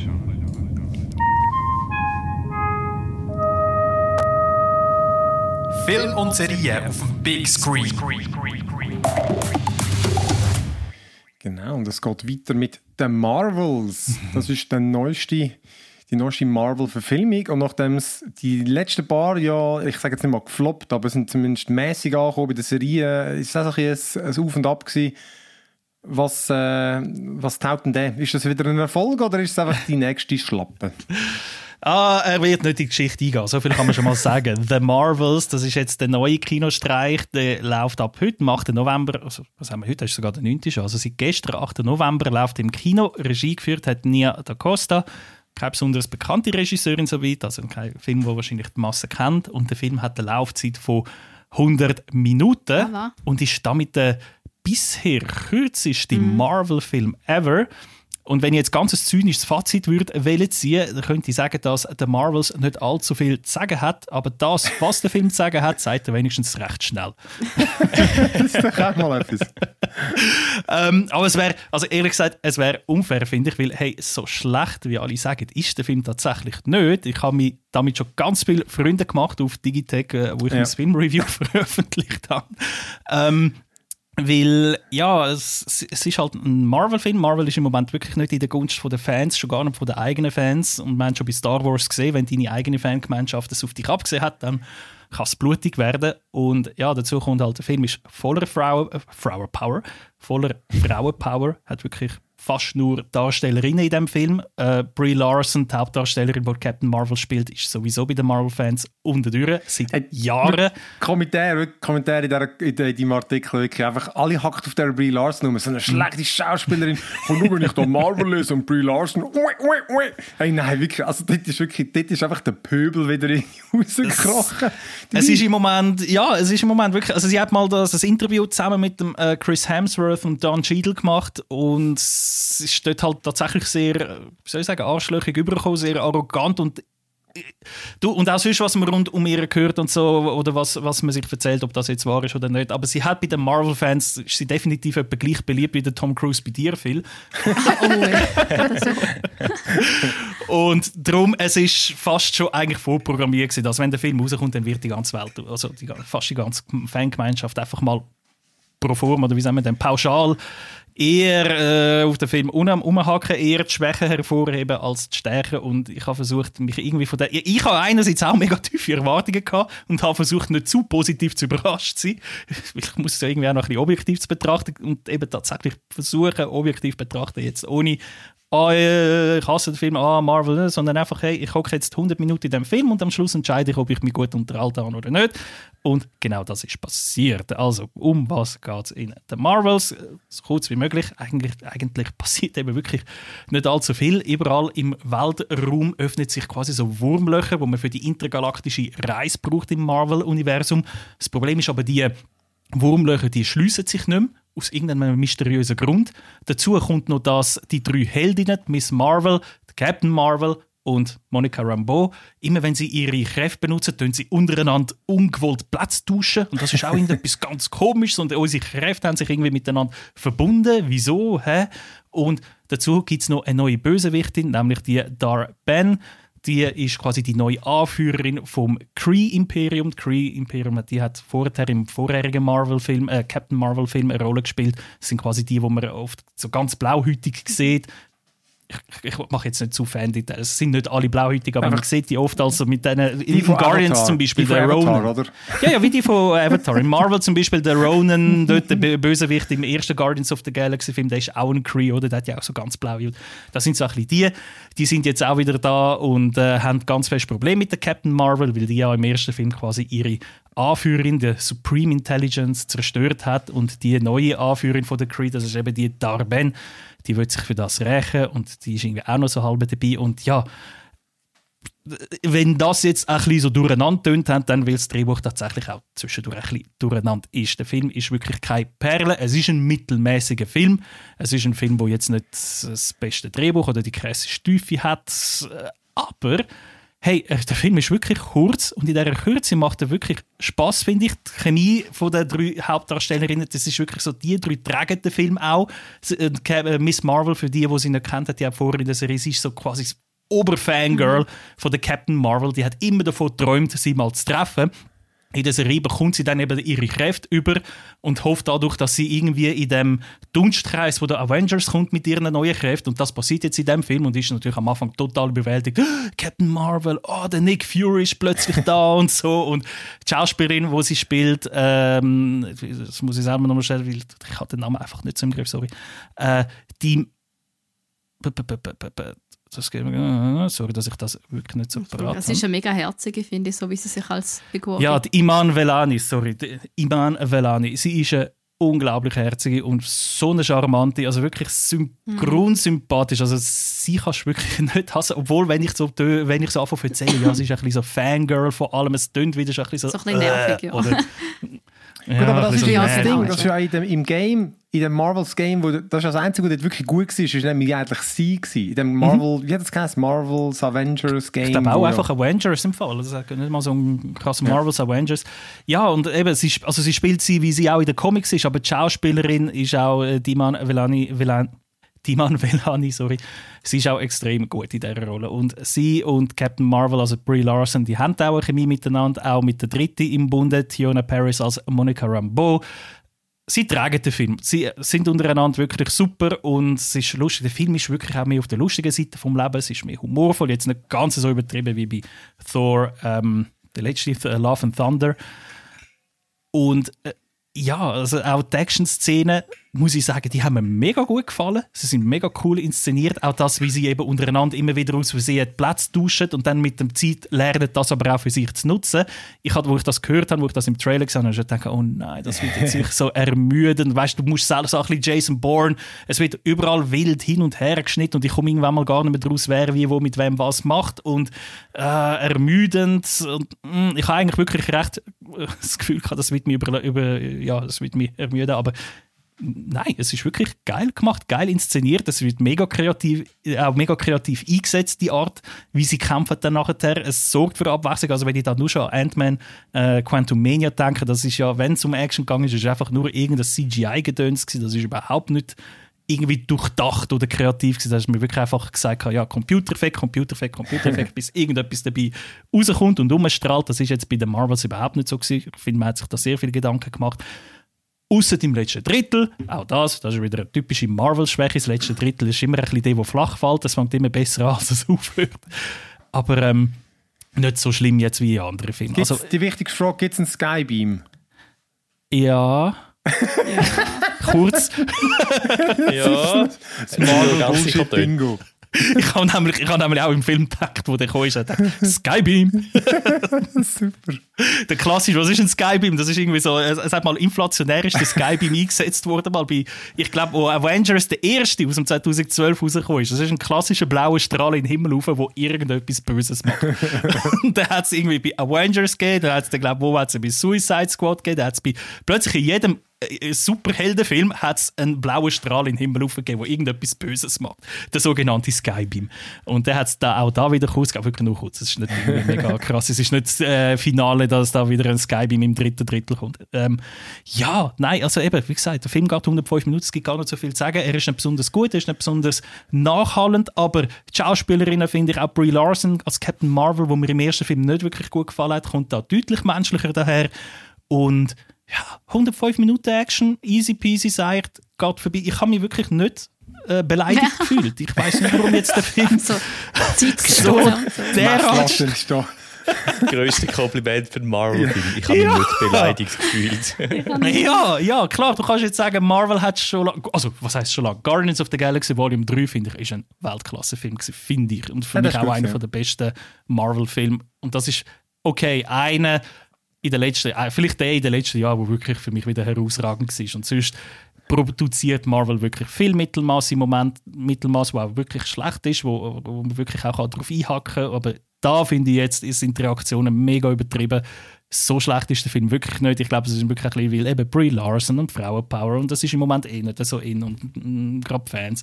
Ich glaube, der Film kommt einfach wegen dem auch ein bisschen mehr Hate über, als er eigentlich objektiv betrachtet verdient hätte.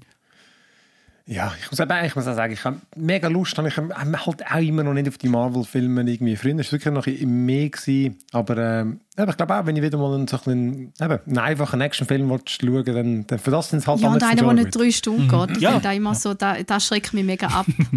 Und Ja, das so stimmt. eineinhalb Stunden finde ich voll okay. Man kann gerne wieder ein bisschen auf das zurückgehen, finde ich.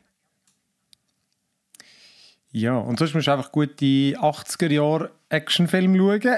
Äh, weil das eine ist nämlich jetzt in eine Game-Form Oh ja. adaptiert worden und darum wechseln wir jetzt in die Spielecke. Zocken, bis der Notarzt kommt, in der Spielecke. Robocop, habt ihr das gesehen, der Film aus Ja. den 80er? Nein. Nein. Bäh, bäh. Entschuldigung. Ich weiß, Bildungsluke. Das wäre so einer gewesen, wo man könnte Filmkritik machen Samuel. Ja, also genau, der ist, der, der ist aus dem 87 und äh, erzählt in so einem dystopischen USA, Detroit spielt zwei, ich weiß gar nicht, welche Zeit das im Film ist, ähm, folgt halt zu dem äh, am, am Murphy, wie ist sein Vorname? Eddie. Eddie. Alex. Adam. Alex. Egal. Also, Murphy. Nicht Eddie Murphy, sondern Nein, ein nicht anderer. Eddie Murphy. ja, also genau. Äh, ein Polizist. Äh, Ein Polizist und der wird dann irgendwo von irgendwelchen Gangs, ich weiß nicht, ob er in die Falle gelockt wird, aber er wird dann von denen sozusagen entstellt. Eine recht brutale Szene, weiß ich noch, Oh wie ich das als Kind gesehen habe. Es ist vor allem so unnötig brutal eigentlich. So Ja, ja. richtig, so, irgendwie verschiessen sie ihm irgendwie halb den Bauch. Also weißt du, Sie schießt mit, mit einem den MG. Arm so. weg mit der Shotgun und so. Ist Ja. okay, also, Der brutale Samuel so, den schaue ich nicht. Und, also der Film, der Film ist auch ab Keine 18, Angst. bin ich recht sicher. Und äh, genau, und dann wird er in so einem, weil die Polizei dort, alles Polizeistaat und so, die wollen, die wollen das halt modernisieren und die, die, die ganzen Gangs sich aufräumen und dann wird er zum Robocop, kommt dann wie so ein, der Kopf und so, ich glaube der Kopf und Oberkörper oder so und dann wird einfach, äh, kommt er eine Roboterrüstung von Art über und unten siehst einfach nur sein Gesicht. hat noch mehrere Filme gegeben, hat sogar Trickfilme gegeben und so. Was es nie gibt, soviel ich weiß, ist ein gutes Game. Natürlich diverse gegeben, aber und das hat sich jetzt tatsächlich geändert. Ich, ich bin jetzt nicht mega dick drin, aber ich habe doch schon irgendwie fünf Stunden oder so gespielt. Das ist glaube ich auch nicht so lang, vielleicht 15 Stunden. Robocop Rogue City für, ich glaube, PC und Next, also PS5 und, und Xbox Series. Ich glaube nicht für die alten. Und es ist Fall erstaunlich der Vorlage getreu. Also weißt, es fängt wirklich äh, so der Vibe irgendwie noch gut ein. Und das hat ja so ein bisschen, ich finde wirklich, der Film, ich habe vor ein paar Jahren geschaut, der ist immer noch gut. Der ist einfach gut gemacht, spannend, auch brutal, aber hat auch, hat auch Humor. Halt so von einer typisch 80er-Jahre-Actionfilm, oder? Und das ist da auch so. Du, du, es spielt, glaube zwischen dem zweiten und dem dritten Film und du bist der Robocop und schaffst als Robocop. Das ist eigentlich sozusagen wirklich, du, du, du bist Polizist, oder? Und natürlich mit übertriebenen Gangs, mit irgendwelchen Punks, wo, äh, wo irgendwie ganz am Anfang fängt an, wo so ein Filmstudio nehmen die Leute gefangen und bringen natürlich alle um. Es ist, wie der Film auch das ist übertrieben brutal. Was weißt du, Mhm. die erste Mission fängt an, du kommst wirklich Stabschienen, du, du hörst immer seine dumm, dumm, dumm, seine Füße. kannst du die Optionen ausstellen, sie ist gestampft, wenn es dich nervt. Und äh, der Robocop hat so eine ikonische, so eine übertriebene grosse Knarre. Die ist immer so in Dreier Bursts. hey, und dann einfach, dann machst du einfach und dann vertätschst du einfach Köpfe und bei der Wand spicken Sachen raus. Wirklich einfach, du, du schiessest nicht Arme ab und so, es ist auch dort, es spart nicht mit Blut. Das, aber weißt du, so, eben, das ist so ein, ein bisschen übertrieben. Und, äh, und, und gleichzeitig bist du halt, tust irgendwelche ihre Drogen kannst einsammeln und Hinweise finden, und dann so kommst du Erfahrungspunkte über, dann levelst du auf, du bist halt ein guter Polizist, du findest die Sachen und so. Ähm, l- laufst du relativ wie soll man sagen, wie so halb offene Welten. Also du kommst relativ gleich, äh, kommst wie so einen Abschnitt rein, wo du sozusagen auf Patrouille kannst gehen. Du hast dann wie so eine Hauptaufgabe, irgendeinem Hinweis nachgehen. Nebendran hat es aber, kannst auch mit den Leuten reden und der eine ist irgendwie am Graffiti sprayen, dann kannst du den irgendwie anhauen und Dialog dann so auswählen. Kannst, kannst du ihn gerade verhaften oder kannst du sagen, also gut, ich, äh, äh, ich gebe dir eine Warnung. Also natürlich säckelt er zuerst davon, der Robocop kann dann das scannen, sieht seine Fußabdrücke und so und findest ihn dann in einer Mülltonne. Ähm, und, und, und, und, und so kannst du halt damals ein bisschen entscheiden. Und äh, am Anfang jetzt also eine Mission, dann bist du im, äh, sagt man, die, die Polizeistation. Der eine sagt, hey, da sind viel zu viele Leute und so am Schalter, kannst du mal helfen? Und dann der Robocop am Schalter. Und dann kommen die Leute mit ihren Beschwerden. Und der eine sagt irgendwie, hey, keine Ahnung, ich habe irgendeinen Hund und der Hund heißt Fire. Und wenn ich dann halt damals rufe, Fire, Fire, hey, dann motzen meine Nachbarn immer wegen Feueralarm und so. Die sollen jetzt mal chillen.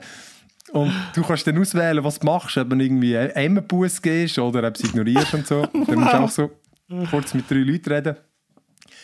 Das ist noch witzig, es hat so die Mischung aus äh, wirklich so, du, gehst, du suchst, untersuchst Tatort, das ist auch so recht oberflächlich, eben scannst ein bisschen und so, sammelst die Hinweise, äh, redest mit den Leuten, es hat auch so mit dem, auf dieser Polizeistation und mit den verschiedenen Leuten kannst du reden und, und eben dann hat es eine übergreifende Story, ähm, wo, wo eben so die äh, es gibt wie so einen neuen Widersacher in der Stadt, der irgendwie äh, die Fäden zieht und äh, natürlich dann irgendwelche Leute umbringt und du musst das verhindern. Und gleichzeitig wirst du bist immer unter Druck, weil du manchmal so ein bisschen Fehlfunktionen hast und dann musst du wieder zum Psychiater und mit der irgendwie quatschen. Und es ist einfach, weißt du, es wirklich, es hat all die Sachen drin, zum Teil vielleicht ist es vielleicht fast zu mondän, mondän, mondän, äh, die Sachen, die du musst machen, weißt du, eben so, du kannst dem Auto einen Bus geben, also wenn es vor dem Feuer äh, vor dem Hydrant parkiert hat, dann kannst du dem Auto das Zettel schreiben und so. Polizist spielen, schön. Ja. Hat Spaß gemacht. Police Hey. Simulator. Ja, ich, finde es ich find's, äh, eben manchmal kann es phasenweise fast ein bisschen, ja, eben, langweilig sein, weil dann dann läufst du einfach ein bisschen rum. Aber die Areale sind nicht so groß und es hat mega den Vibe von so einem Nullerjahr Ego-Shooter. Also hast du wirklich so auf den, auf den Peak von diesen Ego-Shooter. Ähm, weißt Und nicht so- Grafik. ja, Grafik finde ich aber im Fall wirklich eigentlich nicht schlecht. Ich glaube, es ist auch so Unreal Engine 5 und eigentlich noch gut gemacht. Also, die, ähm, ich finde, es sieht eigentlich recht okay aus. Also, es sieht, ich würde würd sagen, es sieht sogar gut aus. Es ist noch schön dreckige, das dreckige Detroit. Jetzt bin ich eben gerade bei so, ich habe das Gefühl, in dieser Szene, wo er zum Robocop wird, in dieser verlassenen Fabrikanlage, dort bin ich, glaube ich, jetzt gerade angekommen. Und ja, ja, und eben gibt es natürlich Upgrade-System. Der langweiligst designte Skilltree, wirklich einfach so grün und dann einfach irgendwie Punkte von links nach rechts. Aber dafür gibt es coole Upgrades, wie so irgendwie Schallwellen, wo du kannst am Boden stampfen und fallen alle um und deine Waffen kannst du natürlich, damit sie sozusagen das Gegend durch die Wand siehst und du kannst an der Wand abprallen und so Leute abschiessen. Spaßige Sachen. Und äh, ja, also ich finde es ich find's wirklich, es ist tiptop. Das Einzige, was ich vielleicht noch habe, ist, eben, ich bin jetzt nicht, bin noch nicht fertig, ich glaube 15 Stunden habe ich gesagt, sechs. Ähm, der Robocop ist manchmal halt schon ein bisschen langweilig, weil er halt so ein bisschen emotionslos ist. Ja, er ist halt mehr Roboter wie Mensch. Manchmal hat er schon, sagt er mal einen Witz, aber ähm, ich finde, finde, in, dem- in dem im Film ist das gar nicht so. Also ich finde, dort hat der, habe ich das in Erinnerung, ist das, der hat extrem viel Charakter. Also es ist ein mega spannender Film. Da, also wieder übrigens vom gleichen, äh, von Peter Weller, also der, der den Robocop gespielt hat in den Filmen, der ist vermutlich 90 oder so, ich weiß es nicht. Der spielt Hat er darum nicht mehr so viele Ich kann mal Emotionen. schauen, wie alt ist er? Peter Weller. Ich glaube, es ist mehr, wie es geschrieben ist. Also, ja, er ist einfach Aber eben, das, vielleicht kommt es noch. Aber ich habe das Gefühl, das ist so ein bisschen auf eine Art, ist wie eher der, der Schwachpunkt. Mhm. Der müsste wie so ein bisschen, ein bisschen mehr wie der Terminator vielleicht sein. Weißt du, irgendwie noch ähm, eben, ein bisschen mehr im flapsigen Spruch und so. Aber äh, das ist gleich lustig. Die letzte Mission gestern bin ich im äh, Polizeibüro rumgelaufen und habe bei den Leuten äh, Unterschrift für ein äh, Kärtchen gesammelt, für, weil Oh je. sich verletzt hat. Und dann- der eine ist irgendwie unter der Dusche, du musst ihm zuerst das Tüchlein holen und so. Weißt du, da sind schon so Sachen drin. Das ist schon noch geil. Oh, so gut, so gut. So Robocop. völlig triviales Ja, ja, Zeug völlig. irgendwie. So. Der Robocop, dumm, dumm, dumm, dumm, da ist das Und einfach als Robocop. Das ist schon geil. Genau, Robocop Rogue City. Also ich kann es sehr empfehlen. Ähm, dann haben wir nochmal eins, wo das, was ich gespielt habe, kann ich es empfehlen. Äh, Michelle ist äh, weniger angetan obwohl du hast auch Genau. auf deiner Liste gehabt, und zwar Thirsty Suitor. Genau, ja, ich habe es schon länger auf meiner Liste gehabt. Ähm, für Switch ähm, habe ich es. Also du kannst es auch für Playstation, du kannst es auch ähm, Steam, kannst auch, also am PC kannst du es auch spielen. Kannst eigentlich überall. Und ich habe vor allem äh, so den Comic-Vibe cool gefunden. Also so die Grafik ist so comichaft, aber ein bisschen realistischer. Also du hast so ein bisschen den 3D-Effekt. Und es ist so, du hast eine Story und du hast eine Figur, die heißt Yala, das ist die Hauptfigur, die spielst du, die ist auch eine Skaterin. Und ich fand, das ist sicher mega spannend und witzig. Ähm, kannst so eine Skaterin spielen und so ein bisschen eine Story durchgamen. Ähm, ja, und ich muss jetzt sagen, ähm, ich habe glaube ich jetzt knapp die eineinhalb Stunden gespielt, wo der, wo der Phil gesagt hat, die musst du machen, ähm, damit es wirklich lustig ist. Also so ein bisschen, äh, es hat ein paar coole Sachen drin. Ähm, und die habe ich mich jetzt ein bisschen durchgeboxt, wortwörtlich. Also es, es geht so ein bisschen darum, eben, du bist die Jala und du wirst eigentlich zuerst einmal so ein bisschen reingeworfen, bist so in so ein in einer fabelweltmäßigen Plattform mit dem Skateboard und es wird eigentlich relativ schnell klar, okay, du kannst so über die Plattformen skaten, über irgendwelche so ähm, Stangen sliden und dazwischen drinnen wird da immer so ein bisschen eine Frage gestellt zu deinem Datingverhalten. Das habe ich schon mal zuerst recht witzig und aber mega absurd gefunden. Es ist auch so eine Erzählerin, die fragt dann, ja und, äh, was findest du für Leute cool und so. Du musst die immer beantworten und dazwischen skatest du dann wieder zu der nächsten Plattform und dort kommt dann die nächste Frage. Und Aber wait, Moment, ist das, ein- also was ist das für, in was für einem Genre befinden wir uns? Genau, Ist genau. das, da, genau. da kannst du eben nicht, es ist wirklich sagen, sehr aber das- absurd. Eben zuerst mal, Aber bin ich zuerst mal so skatest du einfach. Tony Hawk? ähm, oder? Ah, Genau, am Anfang bist du wirklich so in einem, wirklich wie in einem virtuellen, das, das ist wie das Intro, Genau. wie das Tutorial, du bist wie in einem virtuellen Raum mit einer Erzählerin, wirklich so, also hast einen schwebenden Raum, wo es einfach wirklich so Skate-Rails hat und so. Und du Und, also du bist auch selber so ein bisschen verwirrt, so was soll jetzt da und wo genau befinde ich mich und wer bin ich. Aha. Und dann kommt dann eben so die eigentliche Story. Also dann zack, kommst du so in deine alte ähm, Heimatstadt zurück, Timber Hills heißt die. Und dann merkst du so, ah, ähm, gut, ich, ich, die, die Figur ist nicht so beliebt. Also es, es sind, sie hat Beef mit allen, mit ihrem Ex-Freund, sie hat Beef mit ihren Eltern und so. Und sie ist jetzt aber aus Gründen retourgekommen und eben, du weißt nicht genau, warum bin ich überhaupt weg gewesen oder was genau passiert ist. Aber du kommst retour, es ist Abend, es ist offenbar ziemlich Kaff, weil deine erste Aufgabe ist so ein bisschen, du musst eine Mitfahrgelegenheit für Hai finden. Also du kommst irgendwie nicht heim und kommst so zu einem Diner und dann gehst du dort rein und es, es sieht alles so easy gemütlich aus, es ist eben cool gezeichnet und so. Du kannst irgendwie alles- mit allem ein bisschen interagieren. Also es hat eine Jukebox, die du kannst anlassen, du kannst irgendwie einen Hund streicheln. Aber es ist alles sehr spielerisch. Also sie, sie macht ihre Backflips randomly und wenn du mit dem Hund streicheln willst, dann musst du auch irgendwie so ein bisschen mit einer ähm, Abfolge von Joystick und, und Tasten machen und so. Es ist alles so ein bisschen, ein bisschen weird. Und dann kommt es noch viel komischer, wo du dann nachher auf deinen Ex-Freund triffst. Der ist natürlich immer noch absolut voll verliebt in dich. Und äh, da ist so deine Chance, jetzt zu sagen, hey, da wäre doch meine äh, Mitfahrgelegenheit, wo wir heimfahren können. Und dann fängt es eigentlich so an, ähm, mit dem typischen ähm, Feature, wo das Game hat, dass du rundenbasierte Kämpfe machst. Und zwar hast du so Skills wie Beleidigungen oder Flirten. Und dann kannst du quasi gegen deinen Ex-Freund kannst du kämpfen, indem dass du ihn beleidigst oder mit ihm flirtest. Kannst du so auswählen, die verschiedenen Aktivitäten, die du dann machen willst. So die Angriffe, die du dann auslöst. Und ähm, dazwischen sind halt immer so die, die Dialoge. Also du redest mit dem, du erklärst dich so ein bisschen und merkst so, ah gut, das steht noch auf mich und dann kommen so ein paar Storys von früher nach vorne und immer zwischen diesen zwischen diesen Dialogen kämpfst du eigentlich mit ihm und du musst ihn besiegen, damit er die heimfährt.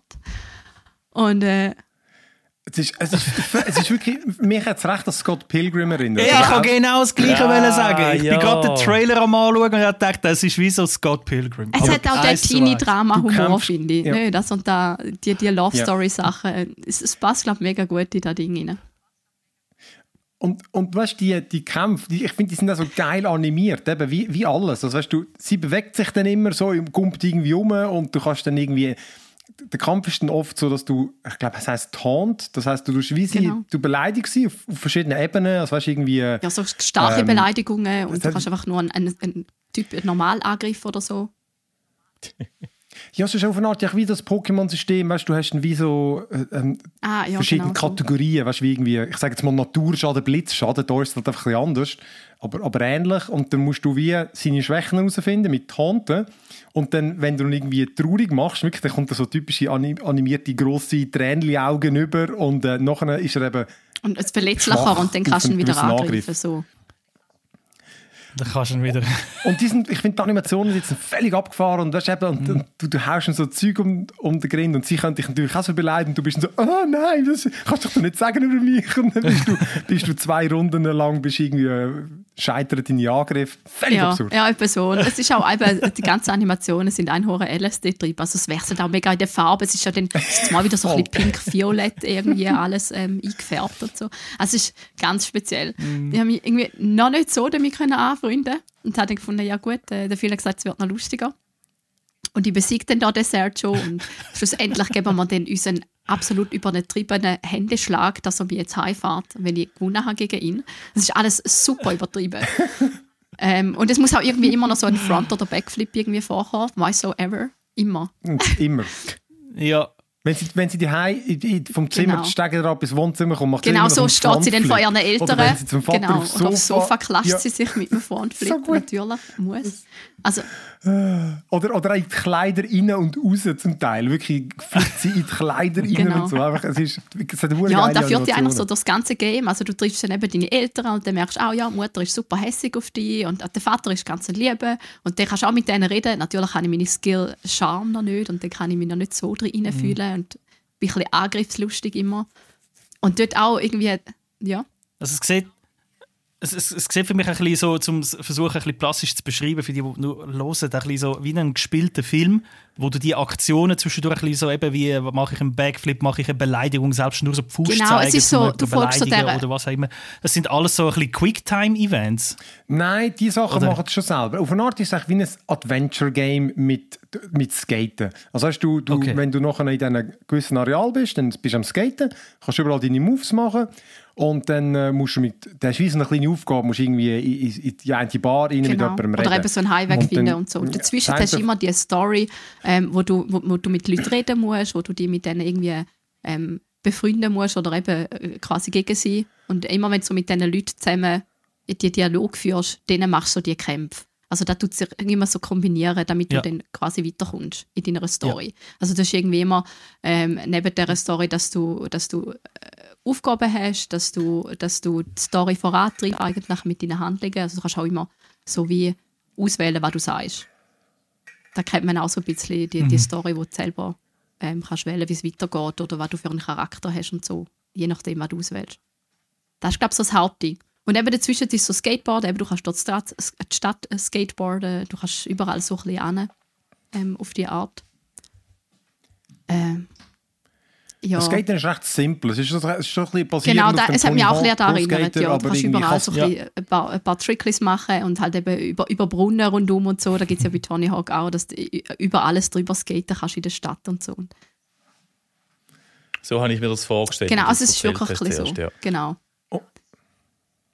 Aber du bist noch gleich Hey, bist noch nein, nicht so warm also, geworden. noch absurder ist dann geworden, wo, die, wo, wo ich, ich muss meine Schwester suchen. Also ich habe dann mit meinen Eltern so geredet, eben so mit meinem Ex-Freund überall. Und äh, das kommt dann eben aus, dass ich meine äh, Schwester muss suchen. Und ich komme dann in so einen Skaterpark rein, da kann ich mich natürlich auch voll ausleben. Bis dann irgendwie randomly, dort taucht ein Ex von mir auf und ein Bär. Es ist auch ein, ein skateboardender Bär, wo, wo irgendwie ein bisschen mit mir plaudert und mich irgendwie noch cool findet. Und dann kommt aber raus, dass der Bär mit meiner Ex-Freundin ein Interview soll machen und er will irgendwie nicht so richtig, weil er findet, ja, da mache ich nur mit Skateboarder. Und ich bin natürlich eine, tada. Und äh, Also er ist vor allem, er Ja, hat innen. Bärensekte und irgendwie all seine Mitglieder behalten immer ihre Bärenmasken an und so. Es ist so what. Äh, Ich habe ich has mit, äh, ich has auch gespielt und meine Frau ist im Zuschauen, gewesen, sie hat es auch hure lustig gefunden. Ich glaube, man muss einfach wie, eben, das muss dir einfach irgendwie liegen, aber ich habe wirklich die, äh, es ist erstens so unterhaltsam, auch wie sie Ah, genau, sie hat so die. Erzählerin, die immer zwischendrin sich einschaltet. Und da ist eben eigentlich einfach eine Figur in ihrem Kopf. Also über die erfährst du immer zwischendrin, Mhm. ah, da ist der Ex-Freund oder aha, ich habe mich scheiße benommen. Oder, also sie erklärt immer so ein bisschen anhand von dem, äh, wo du quasi aus deiner Vergangenheit weißt und so. Das ist super. Aber du, du quatschst, skatest Genau. und, und machst die Kämpfe, weil irgendwie deine Großmutter aus Ah, ja, Indien, genau, du bist weil du, du bist glaube ich Inderin oder so, äh, die- die hat dir natürlich irgendwelche äh, äh, Hochzeitsanwärter Genau, die, äh, die hast du natürlich auch immer auf der Straße, die belästigen und gegen die musst du natürlich auch kämpfen, weil du ja die nicht heiraten willst. Ah, wirklich, oder ich wirklich die Kämpfe, die, die, die dummen Dialoge, die sie dann haben, weißt weil sie, die reden dort halt wirklich den ganzen Kampf durch, oder? Und mit halt, versuchen dich da, weißt du, hey, ich bin doch der sexy Typ da und hey, wenn ich doch meine Sachen Zeigen dir, wie so krass gut, das ich bin und so. Und Du musst alles abwehren. Also es ist so, find's wenn man den Humor gerne hat, der Phil ist offenbar sehr begeistert, dann ist das Ja. volles Ding. Weil da zieht sich doch alles Sehr, durch. ja. Also es wird immer noch absurder und überall Ja. passiert so ein bisschen so Zeug. Es ist im auch im Game Pass, äh, habe ich gesehen, falls man Genau. es wer dann hat und mal ausprobieren eingeben. Ja, Xbox hat es auch. Genau, da wäre so da. Super. Äh, hey, ich habe nur noch einen, über das wollte ich nicht mehr groß reden, aber einfach damit ich noch einen Tipp drin habe, wenn ihr Science Fiction gut findet. Und äh, der und ich haben schon mal darüber geredet, die Invincible, das ist jetzt eben draussen. Und das bin ich eben auch noch am Zocken und ich fall, das ist einfach, das hat so abgefahrene, geile Science Fiction, weißt du, das typische, ich auch nicht, 60er, 70er Jahre Science-Fiction-Design von so verlassenen Planeten fängt hure geil aus ein. Äh, und von Stanislav Lem, glaube ich, seine, seine Geschichte. Unglaublich geil. Wirklich. Also wenn ihr so einen Science-Fiction Walking Simulator, bös gesagt, wieder, wieder wollt spielen hey, mega geil. Kann ich sehr empfehlen. Äh, ja, dann wären wir da am Ende von unserem Podcast und dann äh, danke ich dem Michel, dem Samuel und dem Luca fürs Mitmachen. Euch allen natürlich ganz herzlich fürs Zulassen. Bis in der Woche. miteinander. Tschüss miteinander. Tschüss. Ciao miteinander.